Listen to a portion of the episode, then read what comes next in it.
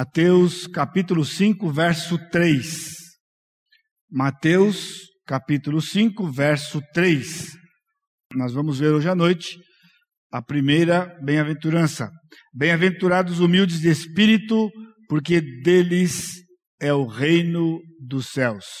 Bem-aventurados os humildes de espírito, porque deles é o reino dos céus. Oremos mais uma vez. Bendito Deus, te louvamos, te bendizemos, porque o Senhor tem nos trazido até aqui, movidos pelo teu espírito, para que nós pudéssemos prestar esse culto de adoração ao Senhor, entoar louvores, expressar o nosso coração, a alegria que temos de te pertencer e dizer que o Senhor tem nos amado e por causa do teu amor, o Senhor tem nos capacitado a te amar também. E agora, diante da tua palavra, que o teu Santo Espírito ministre aos nossos corações, nos ensine, nos desafie naquilo que é a tua vontade, na tua presença, para louvor honra e glória do Senhor Jesus Cristo, nosso Salvador, e é no nome dele que eu te agradeço e te suplico. Amém, Senhor. Muito bem. No domingo passado, nós começamos uma série nas bem-aventuranças que vão que são, é, é composta por sete mensagens. Domingo passado foi uma introdução às bem-aventuranças. A partir de hoje, nos próximos quatro domingos, nós vamos ver cinco das nove bem-aventuranças. E na última mensagem, nós vamos ver as similitudes, o sal da terra e a luz do mundo, numa mensagem só, encerrando a nossa série. Ok?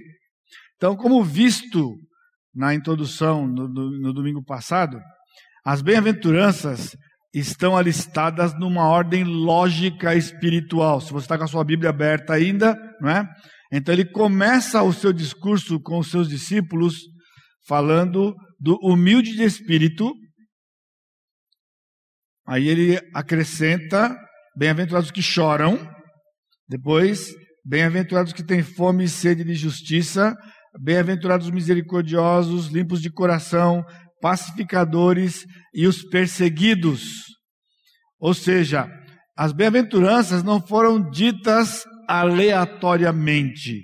O Senhor Jesus Cristo tinha algo na sua mente e no seu coração para os seus discípulos e, consequentemente, para a sua igreja, chegando até nós nesses dias, quando ele alistou da forma com que ele alistou. E o Evangelho de Mateus, também já dito na semana passada, é o único dos três evangelhos sinóticos que traz este sermão na íntegra. Nós vamos encontrar lá em Marcos uma bem-aventurança, no livro de Lucas, duas bem-aventuranças ou três. Então foram apanhados dos discípulos com respeito a este sermão, mas Mateus foi dirigido pelo Espírito Santo para trazer este e mais quatro outros grandes discursos ou sermões do Senhor Jesus Cristo compondo o seu evangelho. A humildade de espírito, ela é primeira, porque ela é a chave para o entendimento de tudo que vem a seguir. Então, se nós não entendemos o que ele queria dizer por humilde de espírito, nós não entenderemos tampouco o que vem pela frente nas demais bem-aventuranças e menos ainda em todo o restante do sermão e digo mais, a questão da vida da própria vida cristã. Eu queria uma atenção especial dos pais, principalmente vocês que têm filhos pequenos, e vocês que têm filhos grandes, se lembrassem do que aconteceu quando eles eram, quando eles eram pequenos. E você que já é adulto e tem filhos, que você pudesse voltar atrás e pensar se você vem na igreja ou numa igreja evangélica desde a sua meninice, o que aconteceu com você quando você era criança? Bagunçou tudo, não foi? Então, pais que têm filhos pequenos, atenção. Pais que têm filhos grandes, atenção quando seus filhos eram pequenos, volte, pra, volte no tempo. E você volte no tempo quando você era criança, para saber se você tem entendido afinal o que o Senhor Jesus Cristo queria dizer isso aqui, com isso aqui, com esta bem-aventurança, não é? Para não continuar, não perpetuar no engano.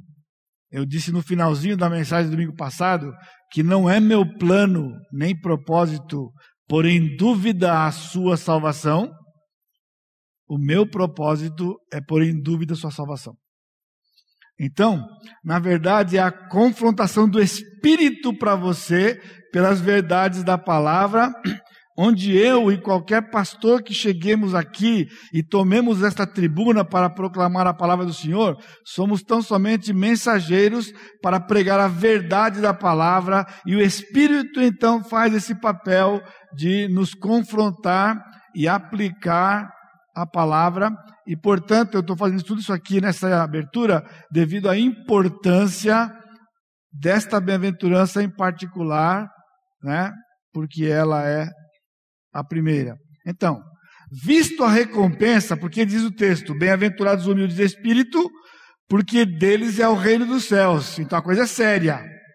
Se você pretende estar no reino dos céus, ele está dizendo que o reino dos céus é do humilde de espírito.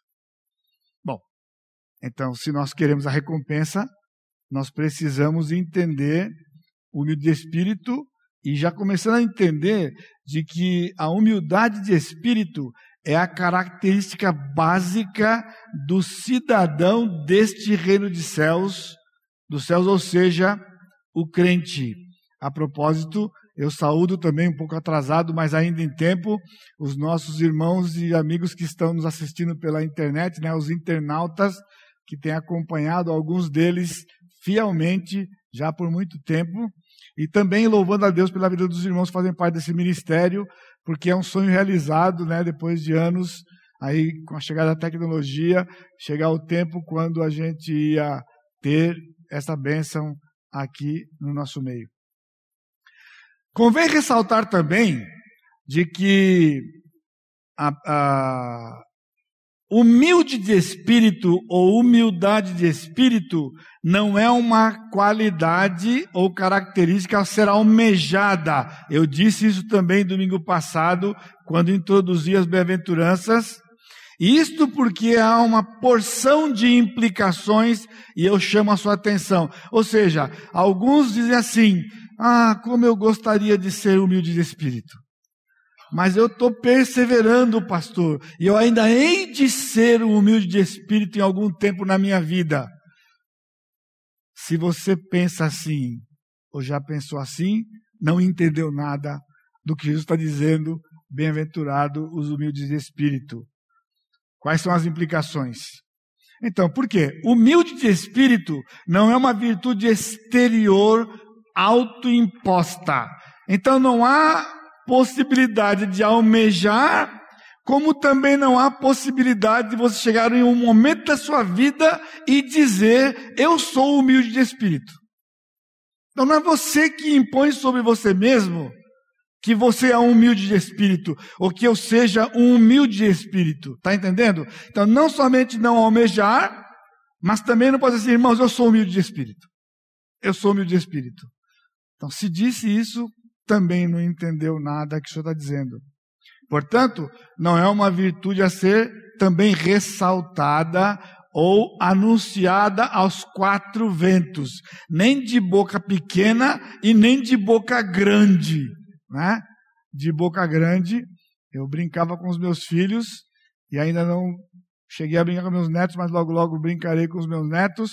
Porque um dia disse, quando os bichos falavam, que um dia entrou um bicho no meio dos bichos lá e disse: Vai ter festa no céu! Aí então, né?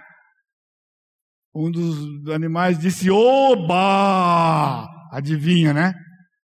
Essa foi o macaquinho. Aí então, ele já disse assim: Coitadinho do jacaré. Ou seja, não adianta. Ele podia fechar a boca o tempo que, o tanto que fosse, mas na verdade ele era um animalzinho de boca grande. Então não tem essa possibilidade de ficar proclamando que é humilde de espírito, nem tampouco ficar ressaltando isto ou tentando convencer pessoas de que assim o seja. Agora, muito importante para você situar aqui, não é pobreza. Não é pobreza. Jesus não está dizendo que o pobre é bem-aventurado, que o pobre tem uma vantagem. E eu até fiquei pensando, né, porque isso é proclamado em alguns segmentos por aí, como se pobreza fosse virtude. Pessoal, em nenhum aspecto ser pobre é virtude. A gente é pobre porque é pobre muitas vezes. Né? Eu nasci numa família pobre. A gente é pobre e tem as características de pobre. A gente vive aquilo. Em seguida nós fomos convertidos ao Senhor. Né? Meus pais se converteram, foram convertidos a Jesus quando eu tinha dois anos de idade. Então eu tive esse privilégio de ser criado no meio evangélico. Né? Portanto, né, os meus pais se converteram em 1958, já faz uma, é uma longa data, não é? Minha mãe está aqui nos visitando, está aqui no nosso meio mais uma vez. Né? Então, a, gente é pobre e ninguém fala assim, eu sou contente que eu sou pobre. Ah, eu sou pobre, eu sou pobre, eu sou pobre, eu sou pobre. A gente fala assim, eu sou pobre, né? Eu sou pobre. Você tem que entender que eu sou pobre. Eu sou pobre. Sempre com muito lamento e pesar. Então eu não sei quem foi que andou proclamando por aí que Jesus estava dizendo que ser pobre era virtude, pobre economicamente. E mais ainda, monges fiéis e supostos santos, inclusive da Igreja Católica, né? mal interpretaram as palavras de Jesus ao viverem o voto de pobreza. Se não me engano, começou com São Francisco de Assis. Fez um voto de pobreza. E o voto de pobreza foi feito em cima desta bem-aventurança. É um mau entendimento. Não é? Porque isto evidencia, ao contrário, um grande orgulho. Porque viver de uma maneira desprovida, autoimposta, sem dúvida não era aquilo que o Senhor Jesus Cristo estava colocando para nós aqui. Então, uma humildade pronunciada ou vivida para provar a humildade é um sintoma de orgulho. É meio confuso, né? Mas é isso aqui, olha. Uma humildade pronunciada ou vivida para provar a humildade é um sintoma de orgulho. Inclusive, o pastor Sacha, hoje de manhã, em outras palavras, na aula que ele estava dando sobre a beleza da igreja, ele mencionou isso, né? Você ficar dizendo que você é humilde, na verdade, você está dizendo que você é orgulhoso, porque é um foco em si mesmo, chamando a atenção para si mesmo. Então, conta-se de um diácono, para você entender mais ou menos como alguns crentes se comportam. Talvez você se comportou aqui, e nada contra os nossos diáconos aqui abençoados, né? Mas conta-se que um diácono então ele foi para uma estação de trem, numa certa cidade, para receber um pastor que vinha para fazer uma série de conferências. E quando o trem parou, o, o missionário desceu, o, o pastor desceu, e quando o pastor desceu, esse homem se aproximou do pastor e pediu para carregar sua mala. E, lógico, se você já passou por essa situação, né? Então a gente fica meio constrangido, né? A gente pode carregar mala, né? Então a gente não necessariamente não dá mala para a pessoa, mas então o, o, o, diácono assim meio que arrancou a mala da mão do pastor para carregar a mala. E aí começa o diálogo, né? É porque eu sou, eu não sou importante. Lá na igreja eu não sou importante. Eu não sou uma figura importante da igreja. Ele dizendo para o pastor visitante. Na verdade, eu sou um simples diácono. Eu sou humilde. O meu negócio é carregar a mala do pastor. Agora você está entendendo? Pessoal, isso aqui não nada a ver com o que Jesus está dizendo isso aqui. É dizendo com humildade de espírito. Né? Eu sou humilde, eu sou um humilde carregador de mala de alguém. Isso é orgulho. É chamar a atenção, porque aqui nós esperamos. Não, você é muito importante, porque olha, carregar essa mala, se fosse o meu caso, né? A minha artrose me complica. Então você está me fazendo um tremendo de um trabalho grande, e o camarada começar a ficar grande, né? Crescer. Ou seja, a gente fala assim porque quer elogio, quer foco em nós mesmos, então é orgulho. Então, diante desses aspectos, faz necessário uma exata compreensão do que Jesus Cristo quis dizer aos seus discípulos com essa característica humilde de espírito. Afinal, quem é e o que significa ser humilde de espírito? Você está dentro ou você está fora? O humilde de espírito é o pecador na consciência da sua total incapacidade espiritual. Ou seja, se você não chegou a este ponto, não é humilde de espírito. E se não é humilde de espírito porque não chegou nesse ponto, não é crente. E não é crente, não vai para o reino dos céus. Irmãos, aquilo que Jesus estava dizendo era algo muito sério. Muito sério. Por isso que eu fiz esse apelo para os pais, nos quais eu me incluo, não é? Porque todos nós, porque temos uma consciência do que é a perdição, pelo menos pelos princípios, pelas informações bíblicas que são fartas e suficientes.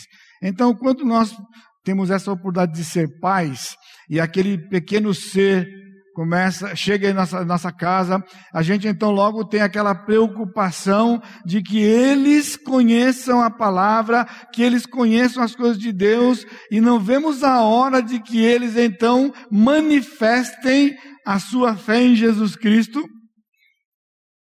E saímos contando por aí a todos os ventos que o meu filho fez uma decisão, meu filho vai ser batizado, às vezes com seis, sete anos de idade. Agora dá uma lidinha nesse negócio aí. Diz para mim, você acha que combina com um pequeno ser de seis ou sete anos de idade? Aí você se defende, pastor, mas quando o Espírito Santo faz a obra, ele faz a obra. Tá bom.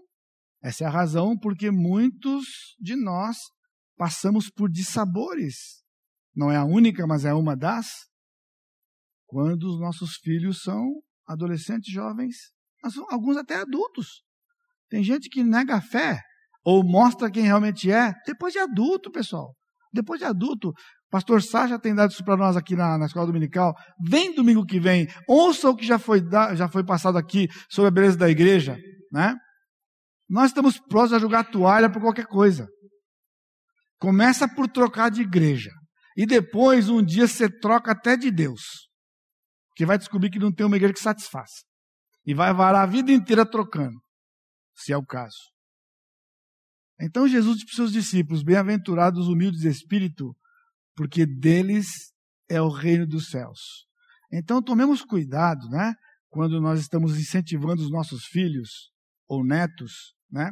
Para que eles verbalizem a sua fé em Jesus. Porque essa coisa, lembra que eu tenho dito já por esses anos, e domingo passado eu fiz, mencionei isso aqui? Essa coisa de aceitar Jesus, irmãos, é desastroso. É desastroso. Aceitar Jesus não está na Bíblia. Não está na Bíblia. Está no evangelismo, está no de monte, mas não está na Bíblia. Eu estou relendo mais uma vez, depois de algumas vezes, um precioso livro do Dr. John MacArthur, o Evangelho segundo Jesus. Eu aconselho a você a ler.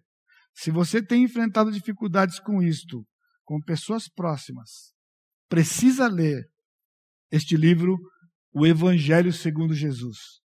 Porque Jesus pregou o Evangelho. Jesus nos deu o Evangelho. E o Evangelho, segundo Jesus, começa com esta bem-aventurança: bem-aventurado, humilde de espírito e ele enfatiza tremendamente, dando exemplos e princípios bíblicos dessa coisa de se entrega para Jesus, recebe o presente, recebe o presente. Né? Por quê? Porque o, o, o Evangelho segundo Jesus é conhecido no meio evangélico e repudiado por muitos, não poucos, por muitos, como o Evangelho do Senhorio dizendo que o evangelho, esse evangelho pregado, o evangelho do senhorio, é um evangelho por obras. Que Jesus diz que você tem que vir de graça, não tem que pagar nada. E então, se você tem que se submeter ao senhorio de Jesus, é obra. Não entendeu nada. Não entendeu nada. Portanto, o humilde de espírito é o pecador na consciência de sua total incapacidade espiritual. Nós temos, então, algumas implicações, alguns aspectos. Primeiro, definindo termos. Vamos entender o que Jesus está dizendo aqui.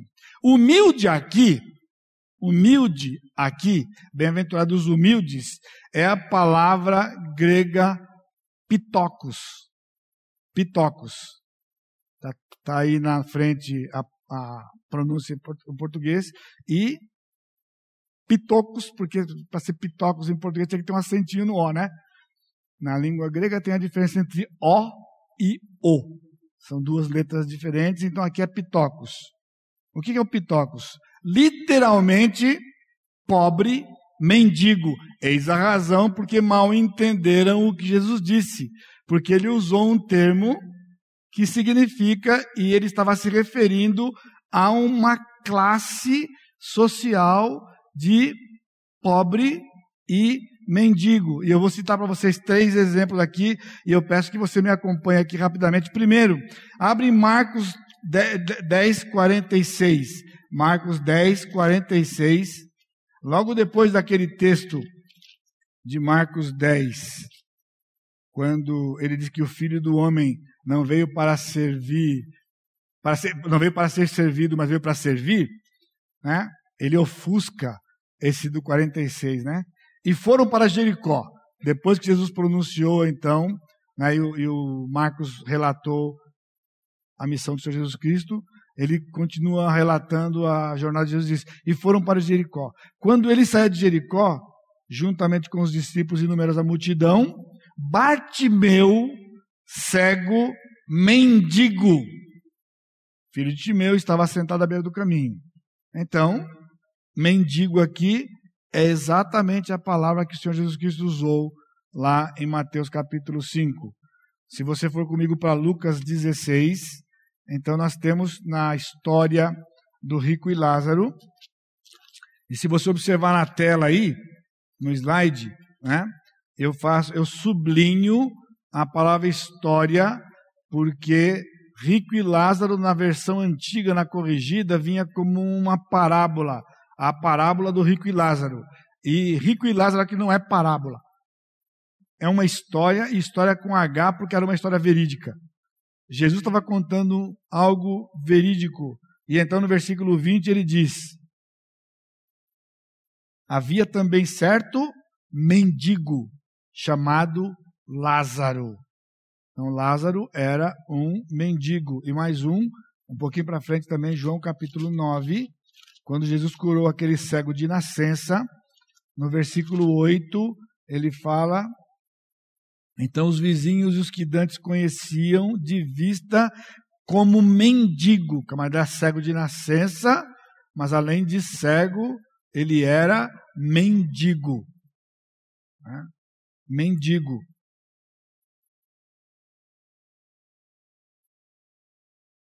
Então, os exemplos que nós temos aqui do uso dessa palavra, eles ilustram a condição social e de saúde destes homens.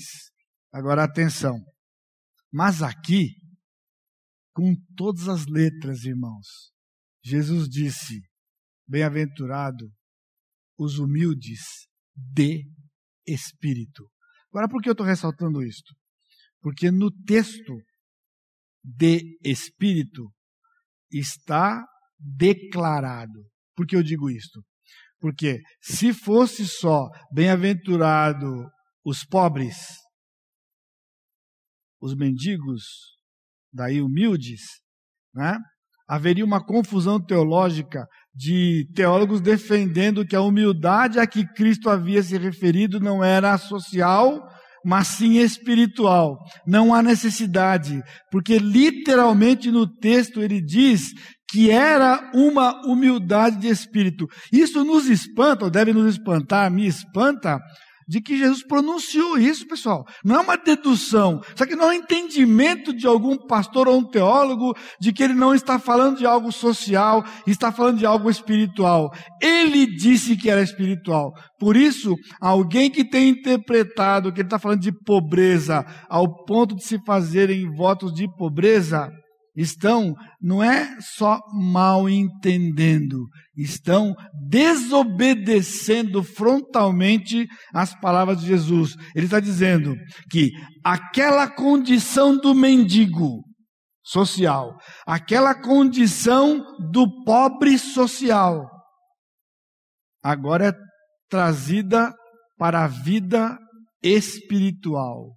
Ou seja, um pecador ele vai chegar ao Senhor Jesus Cristo somente se quando ele reconhecer ou entender-se um pobre como aqueles mendigos espiritualmente. O que um mendigo tem? Por que eu estou dizendo isso? Porque as figuras da Escritura, ela é uma figura, mas ela não nos dá o direito de entender ao bel, prazer o que eu quero entender. Toda figura, ela tem um aspecto literal da figura. Nós, estamos, nós vimos domingo passado que a igreja é o templo, não foi? Semana passada, o templo, porque havia um templo físico literal, as características daquele templo foram trazidas para o corpo Hoje nós vimos que a igreja é um corpo. O corpo, porque existe um corpo, e o apóstolo Paulo explora essa figura em, em 1 Coríntios 12, que foi que nós vimos hoje de manhã, para falar de como o corpo funciona, para como uma igreja deve funcionar. E eu vivi uma boa parte da minha vida em cima de um conceito ensinado, equivocado, de que esta igreja, este grupo aqui, e qualquer grupo que se reúne em qualquer lugar, é uma organização que corpo é só aquele lá invisível que nem existe, segundo o meu entendimento. No meu entendimento, não, não, não achará, não, não, não existe para mim. Isso é um corpo. E nós somos membros do corpo. Membros do corpo. Então, olhando a figura de Jesus, espiritualmente, é para se comparar. O que o mendigo tem? O mendigo não tem nada. Agora, o mendigo, pessoal, não, de novo, eu falei assim, não, não é o pobre brasileiro. O pobre brasileiro, pessoal, está longe da figura de Jesus. Por isso o pessoal não entende a coisa. Nós vemos uma cultura onde essas figuras se perdem, porque ele está falando do pobre do mendigo lá, naquela época que Jesus viveu. Por isso eu citei aqueles exemplos daqueles três cidadãos lá nos evangelhos. Então ele está falando de alguém que não tem nada. Se tiver alguma coisa, não é pobre. É com pouco recurso. Pobre não tem nada. É totalmente desprovido de recursos materiais para a sua subsistência, portanto, é totalmente dependente de alguém. Ao passo que no, em Israel, no Velho Testamento, havia a lei do pobre.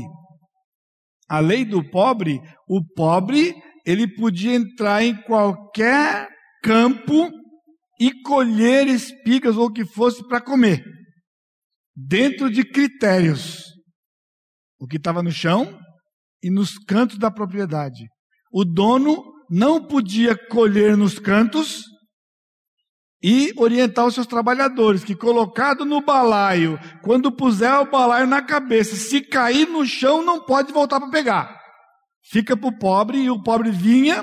Agora, por quê? Lembra de Ruth? Quando Ruth foi e entrou por acaso pela providência de Deus no campo de Boaz, porque eles não tinham o que comer em casa, precisava ir atrás de comida. Isto é pobre.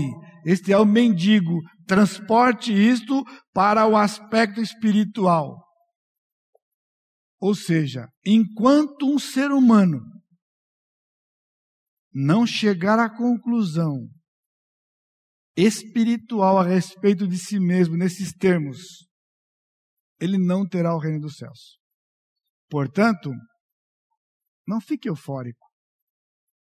Fique com a escritura. Eu não estou dizendo que você vai desprezar Se por acaso os professores da escola dominical, no seu papel de ensinar as crianças nas lições, e ele então ensinar sobre Jesus, e ele fizer um apelo lá, e por acaso o seu filho com seis, sete, oito anos fizer uma decisão e disser para você, não é para chegar lá e falar assim, é, mas o pastor falou que nada a ver, nada a ver, nada a ver. Eu não estou dizendo para você fazer isso. Você pode se alegrar.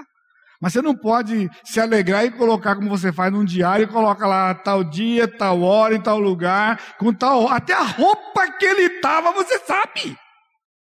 Não é isso. Se alegre. É um passo, é uma pedrinha no processo. Mas você tem que estar tá imbuído da coisa, de que é um processo que começa aqui, que só vai culminar efetivamente quando ele ou ela entenderem pela graça de Deus que são desprovidos de tudo e qualquer coisa espiritualmente e não tem como impressionar Deus. Porque a criança chega oferecendo um monte de coisa. O adulto oferece um monte de coisa. Mendigo oferece o quê? Mendigo não tem nada para comer. Nada para comer. Então, esta é a condição de um pecador para ser salvo por Cristo. Não tem nada a dar ou a fazer pelo seu estado espiritual diante do Senhor. Segundo aspecto, de que o humilde de espírito é o pecador na sua consciência do seu estado de total incapacidade espiritual, há um processo envolvido. Veja lá. Abre comigo em Filipenses capítulo 2, para a gente entender esse processo que é ilustrado pela vida do Senhor Jesus Cristo. Versículo 5 começa assim: Tende em vós o mesmo sentimento que houve também em Cristo Jesus. E o assunto aqui é humildade, nós vamos ver sobre isso um pouco mais tarde, né? Ele diz: Pois ele subsistindo em forma de Deus, não julgou como usurpação ser igual a Deus, antes a mesmo se esvaziou, assumindo a forma de servo, tornando-se em semelhança de homens e reconhecido em, forma, em figura humana, a si mesmo se humilhou, tornando-se obediente até a morte e morte de cruz o mesmo sentimento que houve no Senhor Jesus Cristo. Então, observe. A encarnação do Senhor descreve um processo e descreve este processo de tornar-se humilde de espírito. Como? Eu quero dizer, e eu, eu ressalto para você isto, que o que é semelhante é o processo e não o conteúdo. O que aconteceu com a encarnação de Jesus é singular. Somente ele, porque somente ele é Deus e tornou-se homem, passando a ser Deus-homem. Mas este processo ilustra aquilo que deve acontecer na vida de um ser humano para então ter o reino dos céus como garantia. Então, primeiro aspecto do processo, primeiro ele era Deus. O texto aí diz subsistindo em forma de Deus. É uma linguagem mais complicada, mas literalmente é só assim, ó, sendo Deus. Ou seja, Cristo era algo. Quem ele era? Deus. Então, a primeira parte do processo, ele é, ele era Deus, né? Então, segundo o texto diz, ele esvaziou-se. Esse é um termo difícil, né? Versículo 7, antes assim mesmo se esvaziou, né? É uma palavra importante aqui e que difícil de entender e explicar, dá para dar uma arranhadinha só, né? Ele esvaziou-se, ou seja, o que significa aqui em, em Filipenses 2, embora não é o nosso assunto, obviamente, então não vou me deter aqui, mas o suficiente para você entender o que aconteceu com Jesus e o que acontece conosco. Ele deixou de usar os seus atributos independentemente da divindade. Então veja, sendo Deus, ele era Deus, ele esvaziou-se. O que foi esvaziar-se? Ele decidiu deixar de exercer os seus atributos da divindade porque era Deus, independentemente da divindade. Então, nota. Notar porque é uma ação que você tem que ter, nota. Seus atributos. Ele não deixou de ser Deus. Ele decidiu voluntariamente deixar de usar os seus atributos de Deus independentemente da divindade. Então ele humilhou-se, e o que era essa humilhação? Ele passou a viver uma vida de submissão ao Espírito Santo. E ele foi obediente até a morte e morte de cruz. Nós temos todos os elementos aqui. A humilhação dele, o que, que era ser humilde no caso de Jesus? Humilde é que ele era Deus, decidiu não usar seus atributos da divindade independentemente e passou a viver durante aqueles anos que ele viveu nessa terra, submisso ao Espírito Santo. Por isso, ele orava para o Pai para fazer as coisas. Ele podia fazer, mas se ele fizesse porque era Deus, não seria modelo para você e para mim, porque eu não sou Deus nem você é Deus. Então ele nos deu exemplo de como viver. Como viver? Em submissão ao Espírito Santo. Portanto, os livros de teologia, com todo respeito, estão equivocados quando eles querem provar a divindade de Jesus e usam os seus milagres. Porque ele nem, nunca fez nenhum milagre porque era Deus. Ele fez os milagres que o Pai, os que o, os que o Pai deu para que ele fizesse, em submissão ao Espírito Santo, para que ele fosse então o nosso modelo perfeito. De maneira que, quando eu e você vivemos em submissão ao Espírito Santo, estamos imitando o Senhor Jesus Cristo, porque em nós, nós não temos nada para oferecer para o Senhor. Então, ele era Deus, quem nós éramos? Quem você era? Orgulhoso, arrogante, autossuficiente, cheio de si, com uma porção de recursos, uma porção de coisas. Por isso que o Senhor Jesus Cristo, ele disse para os seus discípulos, depois de ter conversado com aquele advogado, quando ele falou: Você já conhece os mandamentos? Ah, conheço desde a minha juventude o Senhor Jesus Cristo falou para ele: uma coisa falta para você. Vai, vende tudo o que você tem, vende os seus bens, dá aos pobres, e você vai ter um tesouro no céu. O que o Senhor Jesus Cristo disse para ele? Você não é candidato aos céus, porque você não é humilde. Nem de espírito e nem economicamente. Então ele diz: se torna pobre economicamente, então você não vai confiar mais na riqueza que você tem, e você precisará viver na dependência de alguém. Então você vai ter o céu. Você vai ter o céu por quê? Porque deles, dos humildes de espírito, é o reino dos céus. Portanto, irmãos, essa coisa de salvação é séria. É séria. Não é uma coisa tipo assim, você escutou a mensagem de Jesus, você levantou a mão e você falou: Eu quero o Senhor para mim. Eu quero o Senhor para mim para quê? Para ir para o céu. Então, sabe o que nós temos? Um punhado, uma multidão caminhando para o céu, supostamente que você não arranca nada dele aqui na terra. Porque o negócio dele é ir para o céu. Então ele vai para o céu. Como o céu não chegou ainda, aqui eu estou em algum lugar, num limbo. Só se for num limbo. Porque essa coisa de que existe esse, esse, esse intervalo entre o céu e o que eu estou vivendo hoje não está na Bíblia. Então, humilde de espírito, ele se despe, ele se esvazia, ele se esvazia. Então, o que é?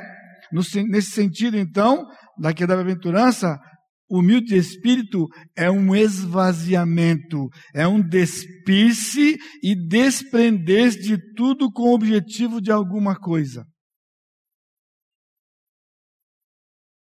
Então, você pode pegar o seu filho de 10, de 12 talvez, e dizer para ele o seguinte: você está disposto a se desfazer de todos esses brinquedos que você tem, de todos esses eletrônicos que você tem, e dar para alguém? Ah, pastor, então quer dizer que se ele fizer isso, então ele pelas obras do céu? Não, porque você vai conhecer o coração dele. Eu já aconselhei, pessoal, eu já aconselhei criança que tinha dificuldade de dar os seus brinquedos para alguém, e outra, brinquedo velho. Ganhava um brinquedo novo, mas não se desfazia do velho por nada. Por nada, N-A-D-A, nada. Agora, por que os pais ficaram apavorados? Porque de repente descobriram o coração do cidadão. De humilde não tinha nada. E não se conformaram com isso. Sabe o que fizeram? Trouxeram para aconselhamento. Você acredita? Trouxeram para aconselhamento. Porque tinha que sair essa coisa. Por quê? Porque ele só iria para o céu se desse os brinquedos para alguém? Não. Quando ele desapegasse daqueles brinquedos, para viver dependente exclusivamente do Senhor Jesus Cristo e ter os presentes que o Senhor Jesus Cristo desse, se desse e quando desse. Agora você pega isso e multiplica para você adulto, é igualzinho, é igual que nem. Igual que nem. Está disposto a viver só no que Deus dá, quando dá e se dá? Despir. Irmãos, nós somos apegados. Agora, eu tenho uma dificuldade com isso e eu luto com isso todo dia. Eu espero que você também, porque eu luto com isso todo dia. Porque essa coisa de humilde de espírito é sério. É sério, é coisa de coração. É coisa de coração. Cristo, como Deus homem, viveu na dependência do Espírito, o pecador se esvazia de si e de tudo para depender da graça salvadora. Por isso que dele é o reino dos céus, porque ele só tem uma coisa que ele vai descobrir: graça. E graça é o que eu não mereço. Então, quando você começa a cobrar do seu filho obediência, o que está ensinando para ele? Se você obedece, então Deus fica contente com você. É uma verdade. Mas que contexto que você está colocando isso? Então ele começa a querer ficar obediente para que Deus dê para ele alguma coisa. Ou tipo, Deus não te deu porque você não foi obediente esse ano. Ele não é Papai Noel, ele é Deus. Papai Noel que não dá presente quando a criança é desobediente. E nem faz ro, ro, ro também, andando na trena. Ou seja, humilde de espírito é aquele que vive uma vida cheia do espírito vive dependente dele. Efésios capítulo 5, verso 18, você já conhece que diz: E não vos embriagueis com vinho no qual de solução, mas sede continuamente enchido do Espírito. O que, que é enchido do Espírito? Controlado pelo Espírito. Por quê? Porque o pobre da mente de Jesus, esse mendigo da mente de Jesus espiritual, ele era consciente de que não tinha nada e que não merecia nada. Agora, vou antecipar para você, não vai ser esta, mas surpresa ver a semana que vem. Mas você entende por que a próxima é bem-aventurados que choram? Porque, irmãos, é impossível que alguém que descubra isso aqui ri, ria. Não vai rir. Não vai rir. Então, essa coisa que a pessoa vem toda empolgada para Jesus, é por aí, pessoal. No Evangelho da Prosperidade, nós estamos carentes de pessoas que venham para Jesus com contrição. A alegria é uma alegria misturada com tristeza, não é empolgação, porque ele acaba de fazer uma descoberta.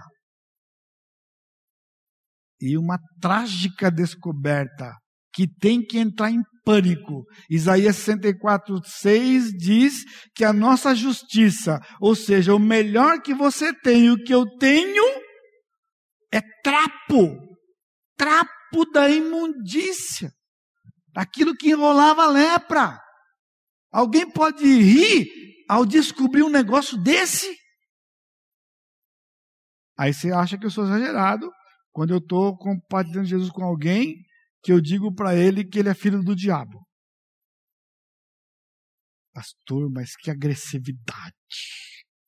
O senhor é tão agressivo. O senhor é sempre assim agressivo? Ou tem algum dia que o senhor não seja agressivo desse jeito? Não, pessoal, eu não faço por agressividade nem por tipo, não. Porque isso é uma verdade. A pessoa chega lá com uma bagagem de coisa para Jesus. Eu tenho falar, não presta, não presta, não presta, não presta. Pastor, não vai sobrar nada. Não, não presta também, não presta também, não presta. Não presta! Então, ao contrário de quando você faz compra na internet, lá você tem o carrinho que você enche. Para ir para o céu é o carrinho que você esvazia.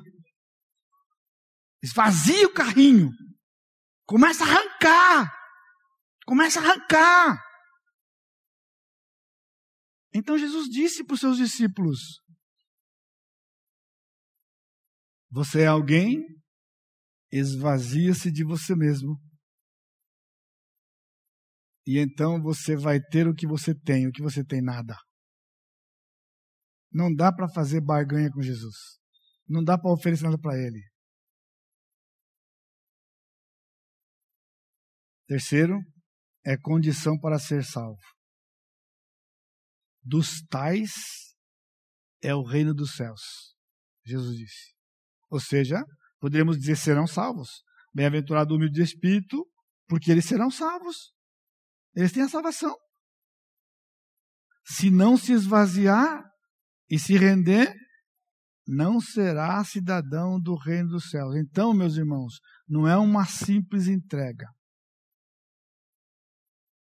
E quando você diz, vem como você está, é uma meia verdade. Por quê? Porque a pessoa, quando ela vem do jeito que ela está, ela vem com uma porção de coisas que ela acha que está contando. Você tem que ajudar a enxergar que ela não tem nada. Não tem nada. Não tem nada. E desmonte. Agora, esse é um trabalho, porque você vai ficar frustrado. Você não vai ter relatório para ficar preenchendo as pencas de gente que se entrega para Jesus? Não tem estatística que se converte 50, 100, 80 por semana? Estão onde? Tem uma porção de igrejas que eles têm essa estatística, 50 a 80 por ano, por, por domingo. Eu já fiz essa conta. 50 vezes 50, 2.500. Eu não conheço uma igreja que está crescendo 2.500 por ano. De verdade. Existe um crescimento de uma rotatividade entre um monte e sai um monte. Que no frigir dos ovos, pasme você, depois de 50 anos no Evangelho, a estatística é a porcentagem é igual para todo mundo. Até porque quem salva é exclusivamente o Senhor através do seu espírito. Então não tem essa, irmão, não tem essa. E tem gente que se gaba disso. Onde está a humildade de um colega pastor quando ele se gaba que tem 100, 200 mil pessoas? Como? Depois saiu 859, ficou cento e pouquinho. Se calcular a média é igual a todo mundo. Os 8%, 10%. 10% de 300 é 30, 10% de 50 é só 5.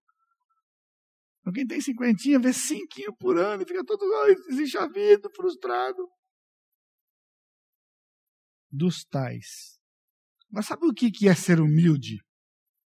Onde Jesus disse para os seus discípulos, irmãos, é voltar os olhos para Deus, para o seu livro. Faz isso, não tem medo, não tem medo. Se você é e o Senhor tem um plano para você, não tem medo, não. Olha para Deus, olha para o livro e o que o Senhor espera de nós. O que o Senhor espera de nós? Sabe o que é? Ó, perfeição. Alguém aqui é candidato? Alguém é candidato? Se você, biblicamente, olhar para o Senhor e vier para o seu livro e procurar o que Deus espera do homem, você vai ficar apavorado, porque não há outra palavra, escutou? Não há outra palavra na Escritura, a não ser perfeição. Portanto, todos somos desqualificados. Humildade de espírito é reconhecer que o que Deus espera de mim é impossível que eu alcance por mim mesmo.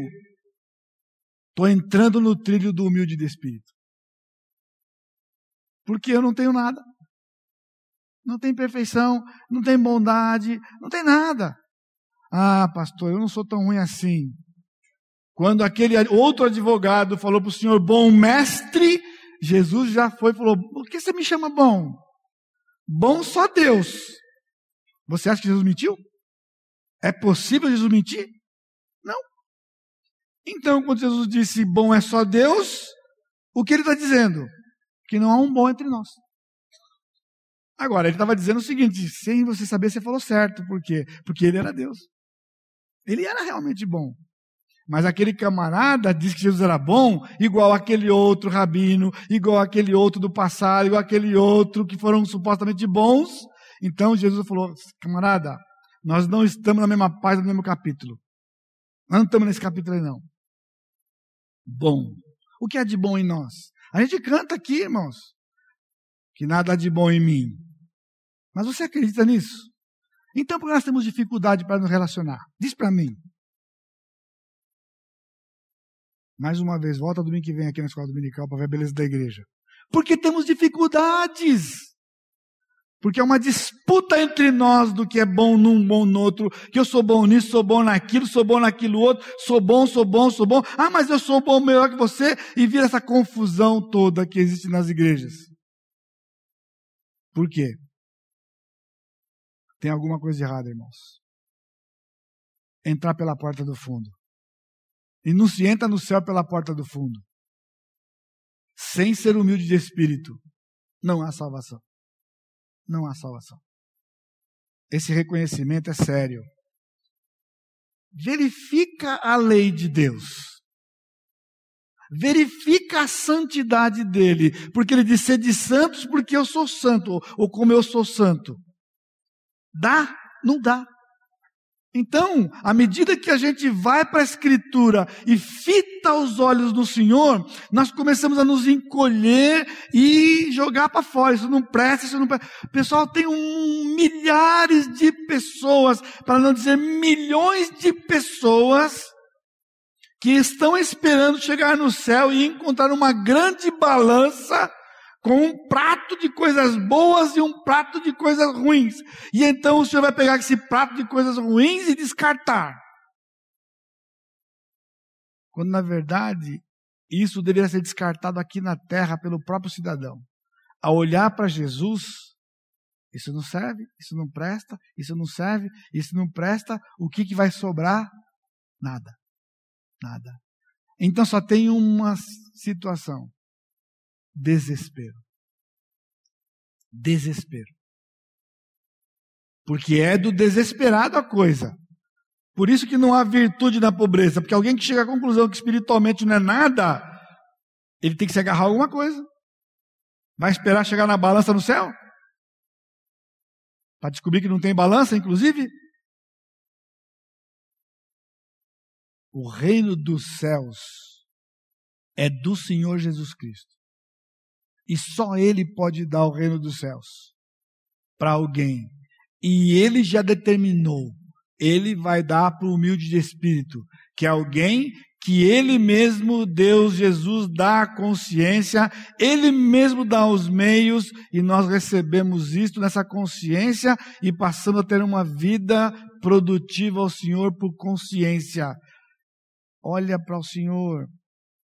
Porque quando nós vemos na lei, atos somente, mas intenções e motivações. Você tem o hábito de confessar ao Senhor diariamente os seus pecados de motivações e de intenções? Eu temo que não. Porque nós estamos bastante escolados de tratarmos atos, palavras, mas intenção. Eu não sei se eu ia fazer. Será que eu faço? Será que eu não faço? 8h20 está acabando. Ah, eu vou fazer. Eu vou fazer. Eu não sei por que você veio aqui hoje à noite. Eu sei. Você veio aqui hoje à noite para para adorar o Senhor, para glorificar o Senhor, porque se não foi, perdeu.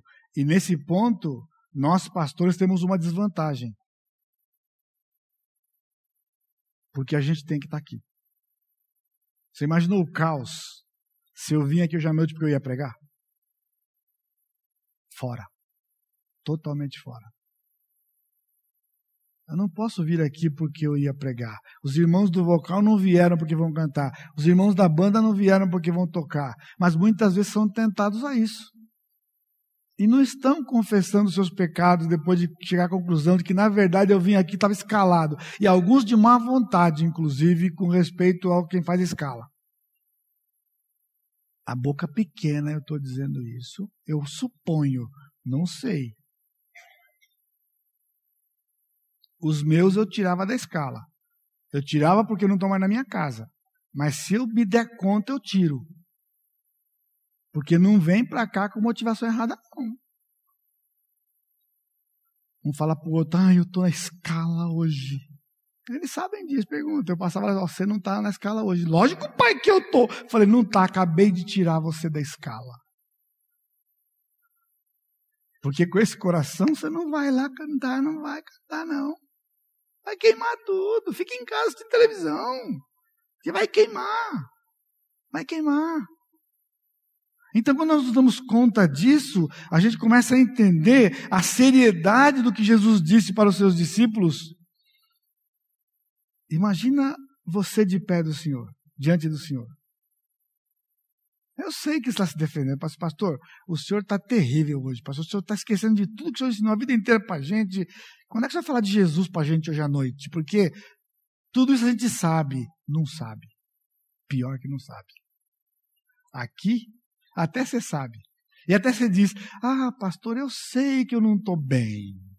Não sabe. Porque se soubesse, ia fazer alguma coisa para ficar bem. Que você sabe, sabe também, depende do Espírito, depende da graça. Mas entra ano e sai, você dizendo que não está bem. Concorda comigo? Infelizmente. Que convicção é essa? Que não nos move? Não é convicção.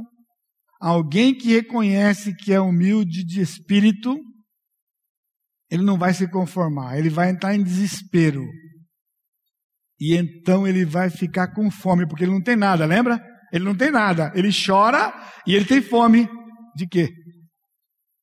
E sede. De justiça. E quem é a justiça? A gente canta, quem é Sedequenu? Que é o Velho Testamento. Quem é? É o Senhor. Justo. Então você tem fome.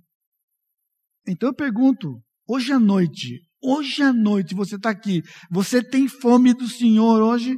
E pastor, hoje o senhor pegou pesado, porque Puxa, porque o senhor não perguntou domingo passado, pastor? Domingo passado eu estava numa fome desesperada de Jesus. Hoje, casualmente, eu não estou, não. Pessoal, é sério isso. Hoje eu não estou com fome. Hoje eu não estou com sede. Então, por que Jesus disse que vai ser um rio de, a jorrar dentro da gente para a vida eterna? A fonte que jorra dentro de nós para a vida eterna só presta para quem está com sede. Se não está com sede, a, fonte não presta para nada. A gente não bebe água quando está com sede. A gente não bebe. Olha para Cristo. Quanto mais nos fixamos nele, nos sentimos nulos e incapazes. É sentir que nada somos e nada temos espiritualmente. Sabe o que corre hoje por aí? Eu sou filho do rei. Eu sou filho do rei. Não há verdade mais longe da humildade de espírito do que essa. Sim, nós somos filhos do rei. Mas isso é para ser assim? Aqui diz que quando eu olho para Jesus, essa coisa de filho dele é algo que ele nos dá por humildade diante dele, promovida pelo Espírito Santo em nós. Então a gente não sai se gabando. Por quê? Porque no mundo de hoje não dá status falar que eu sou servo de Jesus. Eu dava aula de escola dominical um dia e uma pessoa me procurou depois da aula e falou: Pastor, sua aula foi 10. Só, não, não foi 10, foi 90. Falei: É? Pois é, eu queria fazer uma sugestão para o senhor. É que o senhor usou uma palavra lá que eu lhe orientaria se o senhor dar uma trocada naquela palavra. Eu estava acompanhando o raciocínio, falei, tá aí, qual seria esta palavra? Porque eu não tinha a menor noção mesmo. Não, é que o senhor falou lá de escravo, de servo, é muito pesado, a gente não, não pega legal. Se o senhor trocar essa palavra aí por outra, vai ficar 10 sua aula. Eu falei, olha, se pedisse para trocar outra palavra, até ia pensar, mas essa eu não posso trocar. Porque essa está no texto. O texto diz que é escravo. Escravo não dá status, pessoal. Dá status filho do rei. Filho do rei. Agora dizer que é escravo. Então tudo isso evidencia que nós somos tremendamente orgulhosos.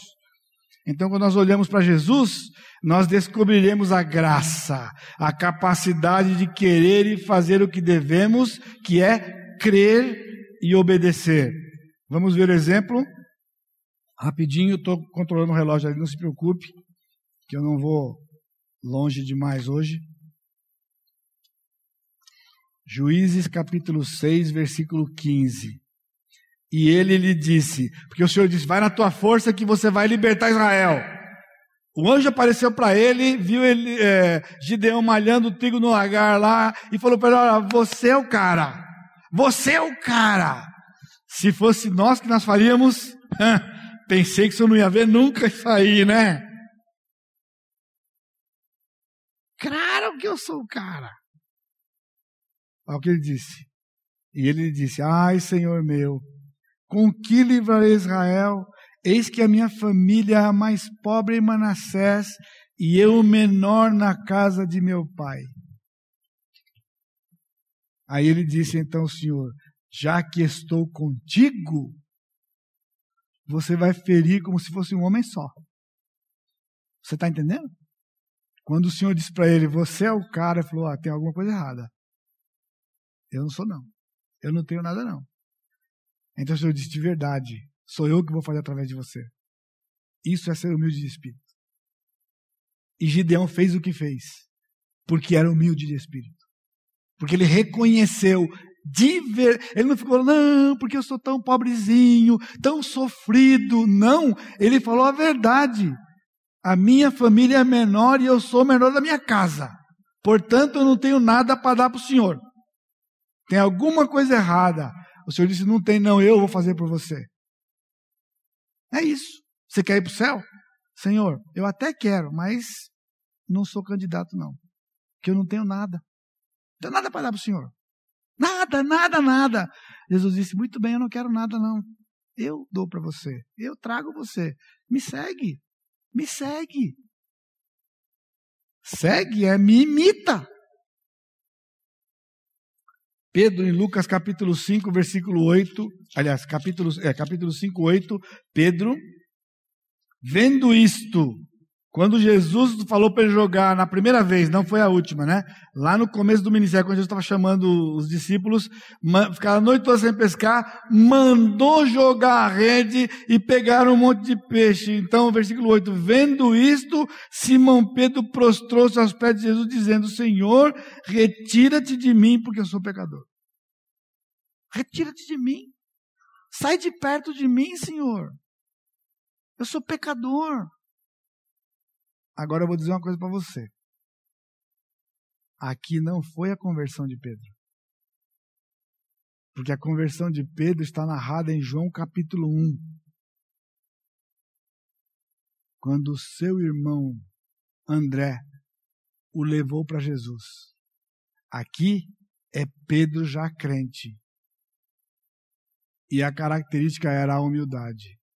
Quando ele se deu de cara com Jesus, naquele milagre, ele disse: Sai de perto de mim, Senhor, porque eu sou pecador. E então é para esse que o Senhor estica a mão e diz: Ele diz, mas eu lavei você. Eu lavei você. Você está certo, mas eu te lavei. Então vem de lá. O humilde não se elogia, ele recebe o elogio de quem pode elogiar. E nesse caso é o Senhor Jesus. E Paulo, em Filipenses capítulo 3, uma linguagem um tanto quanto agressiva, Filipenses 3, versículo 7, ele diz: Mas o que para mim era lucro, isto considerei perda por causa de Cristo. A palavra perda aqui foi dada uma maciada nela, porque a palavra era muito complicada. A palavra literalmente é esterco. Falou: O que para mim era lucro, eu considerei esterco. Esterco por causa da sublimidade do conhecimento de Cristo. O que, que um camarada tem para oferecer? Esterco? Você vai oferecer esterco para alguém? Não, não dá. Não dá. Então ele pegou tudo que ele fez aqui, é esterco. Eu preciso do Senhor. Está aqui. E se curvou diante do Senhor. E finalmente, é a base para a humildade virtude capítulo 4, versículo 2 de Efésios, com toda a humildade e mansidão, com longanimidade, suportando aos outros em amor. Então, a humildade de espírito é a porta de entrada no céu. Ninguém vai ser salvo se não for humilde de espírito. E humildade de espírito, então, é a consciência do pecador de que é totalmente incapaz espiritualmente então ele se rende porque está vazio, para que o Senhor encha da sua justiça, do perdão. Ele é lavado. Só que ele começa agora um processo de viver uma vida de humildade. Então significa o quê?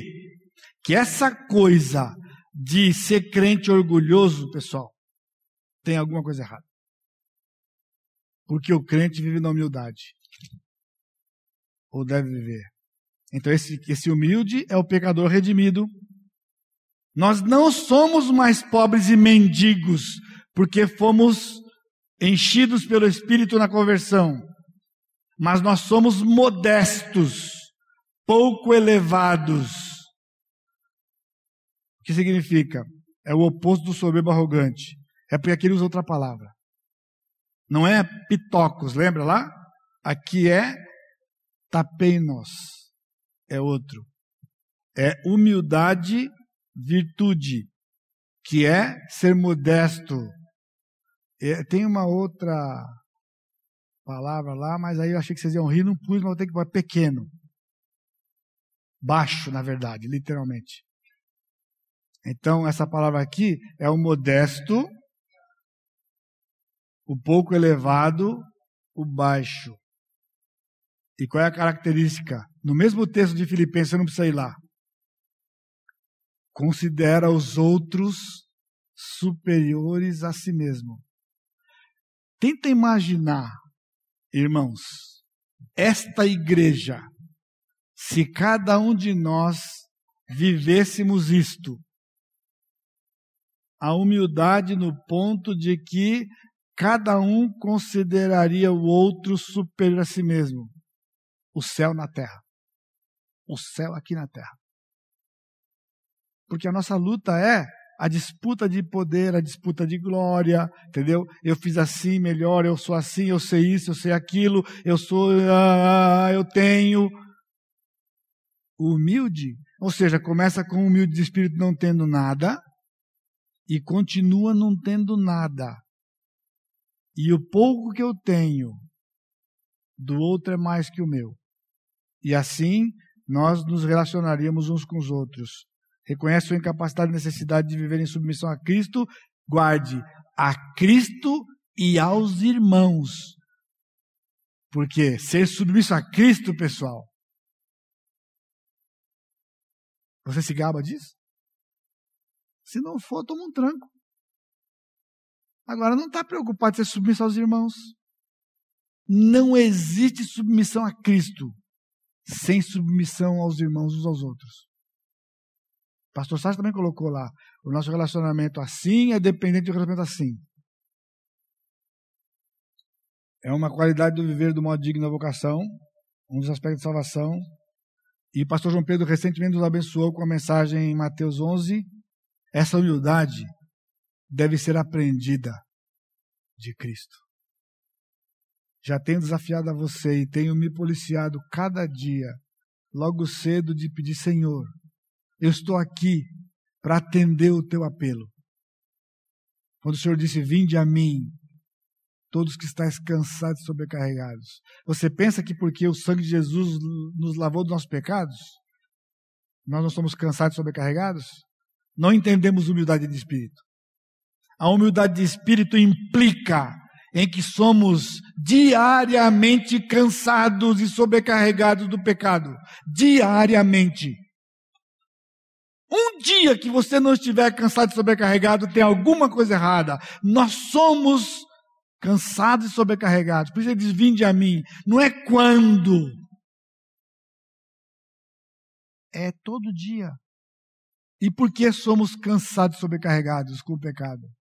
Porque nós não somos humildes e porque nós somos não somos mansos. E Tiago 4,6 e 1 Pedro 5,5, ele diz que ao humilde o Senhor concede a sua graça. Ele resiste ao soberbo, mas ao humilde ele concede a sua graça. Então fica uma coisa dinâmica. Somos humildes, Ele nos concede graça, pela graça vivemos a humildade, Ele nos dá mais graça, vivemos a humildade, Ele nos dá graça e mais graça.